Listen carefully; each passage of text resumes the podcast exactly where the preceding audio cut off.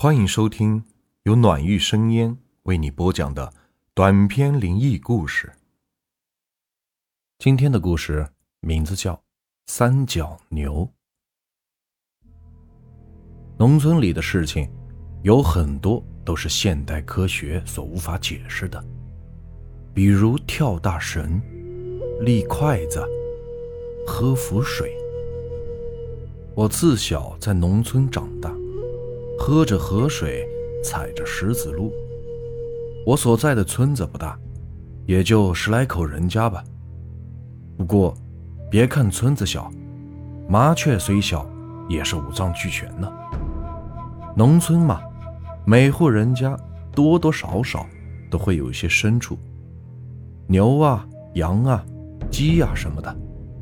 今天这个故事，就是关于牛的。我隔壁住的是陈大伯，他是一个脚踏实地的人，做事勤恳的老实人。他家里也就他一个人，也没有娶老婆。陈伯养了两只牛。有一年的秋天，母牛生了一只三只脚的牛。平常村子里屁大点事儿，都能传的是人人皆知。这一次。更不是例外，村子里的人聚拢在陈伯家门口，看着那只生出来的异类。有人说三角牛是妖怪，不能让它长大，不然以后村子会倒霉。也有人说它是神灵下凡，来查看人间的现状。陈伯是不相信鬼神的，听得他们又神又鬼的，就有些生气了。管他是什么玩意儿，又不是你们家的，说什么闲话呢？村民呢也全当是看热闹的，见到陈伯生气了，也不再瞎说了，纷纷散开。等人群都散了，我才踉踉跄跄地跑了过去。陈伯平时也是很喜欢我，见我来了，就招呼着带我进旁边的牛圈里看三角牛了。小狗子，你看，那牛奇不奇怪呀？牛圈拦的是很高，我踮起脚尖往里边一瞅，母牛竟然倒在地上一动不动，身子也瘦的是见着了骨头。旁边的那只三角的牛儿，刚出去就有一只大狗犊子般大小。我一只手搭在圈门上，转过身。一脸懵逼的给陈伯说：“陈伯伯，你看那母牛，好像死了。”陈伯一听我这话，脸色有些不可思议，立即趴在牛圈一瞧，果真如此。这、这、这怎么回事？前一会儿还好好的，这回咋回事啊？陈伯打开牛圈，蹲着摸了摸母牛。已经没了气儿，完了完了，哎，这一年又是白忙活了。我那个时候也不懂，这死一头牛是农民一年的收成。听到家里人叫我吃饭，也不给陈伯打声招呼就回去了。后来过了很长的一段时间，我放暑假回家的路上，见着陈伯的那只。三角牛了，它居然是一点都没有长大，还是像一只狗犊子一样大小。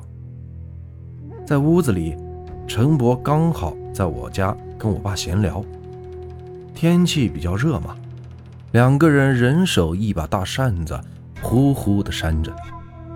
我爸见我回来，叫唤我去屋里拿西瓜出来，我把书包一放，就进屋子里了。出来把西瓜放桌子上，我就忍不住好奇地问了陈伯：“陈伯伯，你那一只三角牛，为什么还没有长大呀？”陈伯端起一块西瓜放嘴巴里说：“嗯，哎，那三角牛可神了，肯定是神仙下凡来的。你说神仙肯定是与众不同的嘛？”看着我是一脸的雾水，陈伯接着说了一个事儿：“哎，这三角牛啊，我之前见它长不大，就准备拿到市里去当宠物给卖掉。毕竟这长不大的牛还有什么用处呢？天天白吃草。那天下午，我就拉着它出去。哎，你们猜我遇见谁了？”陈伯故意吊了一下我的胃口。我爸也是笑笑不说话，我摇了摇我的小脑袋，继续听着。出村子不是要路过一片岗子吗？我到那就绕不出去了，你说奇不奇怪？走了很久，我累了就停下歇歇，一屁股坐下去，可是吓我一跳，那空地一下成了一块新坟。我不自觉地打了一个冷战。陈伯说的是有声有色的，听得我也是有些害怕。我这一下子蹦起来，撒腿就跑，那牛就没跟着我跑，怎么拽也是拽不动。我就纳了闷了，你这一个狗犊子模样，我怎么还拽不动呢？正在我想的时候，那牛。就像疯了一样去撞那块新坟的牌子，我怕了呀！人家的新坟，要是被你这疯牛给撞坏了，那还不得找我麻烦？我就赶紧想着去拉他，哪知道那坟里面突然就传出一声求饶，说我不敢了，再也不敢害人了。这牛就停下了，等我缓过神一看。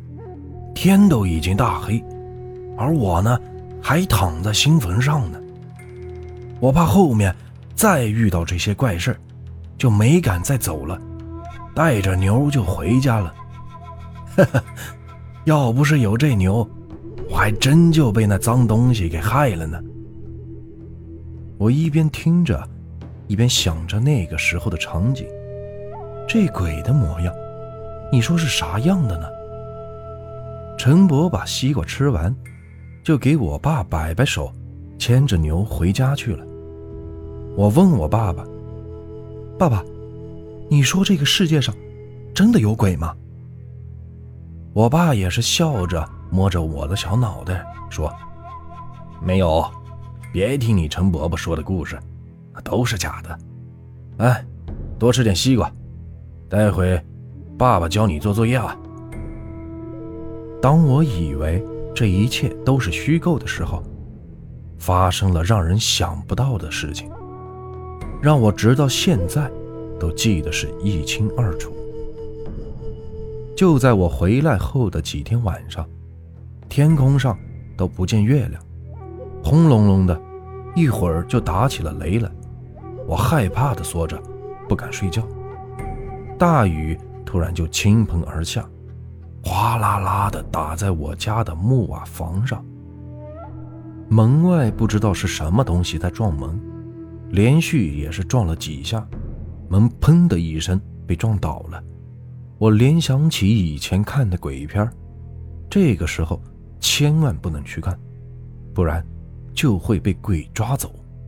想到这里，我缩的是更紧了。我爸被吵醒了。以为家里是进了贼，抓起扁担就冲了出来。哪知道那不是贼，而是陈伯家的那只三角牛。你这牛，怎的，又来撞我们家门？我爸有些生气了，扁担也是直接往牛身上打。可是这牛完全不怕，挨了一下之后，往我的房间撞了进来。我当时也是被吓得不轻，哇的一声就哭了出来。我爸也是怕这三角牛撞我，上来就想要拦住他，不过已经晚了，那牛已经到我面前来了，隔着一口就咬住了我胳膊，把我拖下了床。一看到这个情形，我爸就用扁担噼里啪啦的给这三角牛身上是一顿乱揍。别看我爸体格不算健壮，但这一扁担下去，牛身上就出现了血迹。哗啦咔嚓，忽然的这一声巨响，把我爸和我都惊呆了。在我床上的空位置的木头，不知是怎么原因，咔嚓一下就断了下来，还有一些尖锐的瓦块全砸在了我前一秒还在躺在的床上。三角牛松了嘴，呜呜地舔食着刚刚被打击的身子。我爸也是扔掉了扁担。嘴里一声接一声的给这牛又是道歉又是感激的。陈伯听到了动静，也赶了过来，得知了事情的经过，跟我爸打着手电，连夜去山上找了些草药给牛敷上。后来，村子里都知道了这件事有一些特别迷信的，还带着香纸、稻草来看这只神牛。过了五年，陈伯因为患了某些病去世了，他又无儿无亲的，我父亲就替他简单的办理了葬礼。毕竟陈伯养的牛也曾经救过我一命呢。葬礼进行的时候，这三角牛被关在牛圈里，是终日不吃东西。